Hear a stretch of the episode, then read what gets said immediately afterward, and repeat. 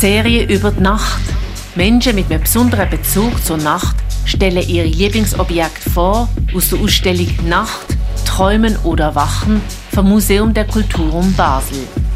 Die Nacht weckt Erinnerungen und knüpft Assoziationen, wie das Leben auch in der Nacht pulsiert.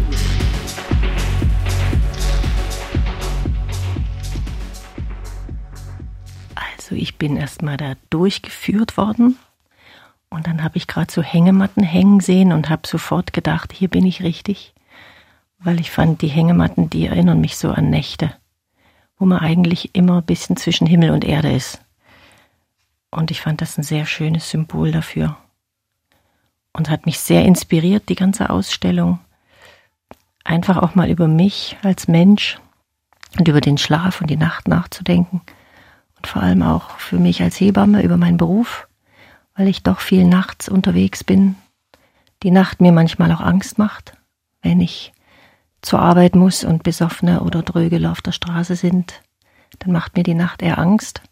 Sonst finde ich, umhüllt sie mich auch sehr und bringt mich so in Welten, äh, die eigentlich dem Träumen gleichkommen und holen mich ein bisschen raus von meinem Alltag. Ich denke, deshalb sind auch Künstler in der Nacht vor allem aktiv. Babys werden ja vor allem auch nachts geboren wenn sie nicht gerade Kaiserschnitt kommen. So hat mich die Ausstellung auf alle Fälle erstmal sehr inspiriert beim ersten Eindruck.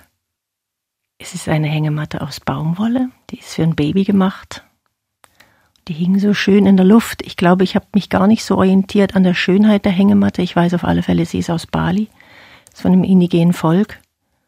Und es hat mich natürlich sofort reingezogen in die ganze heilige schamanische Ritualwelt.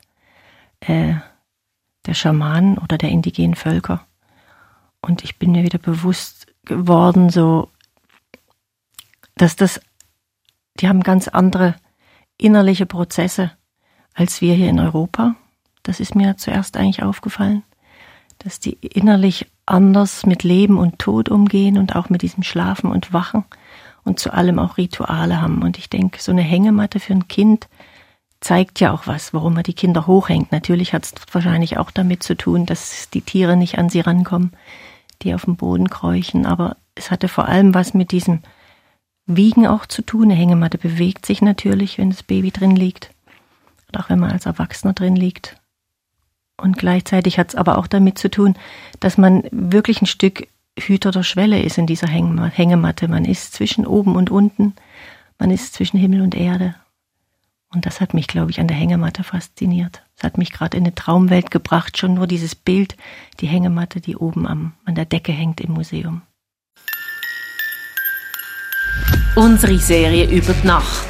Jeden Tag vom 17. Juli bis 5. August, jeweils am 8. Uhr morgen und am 5. Uhr in der Wiederholung auf Radio X.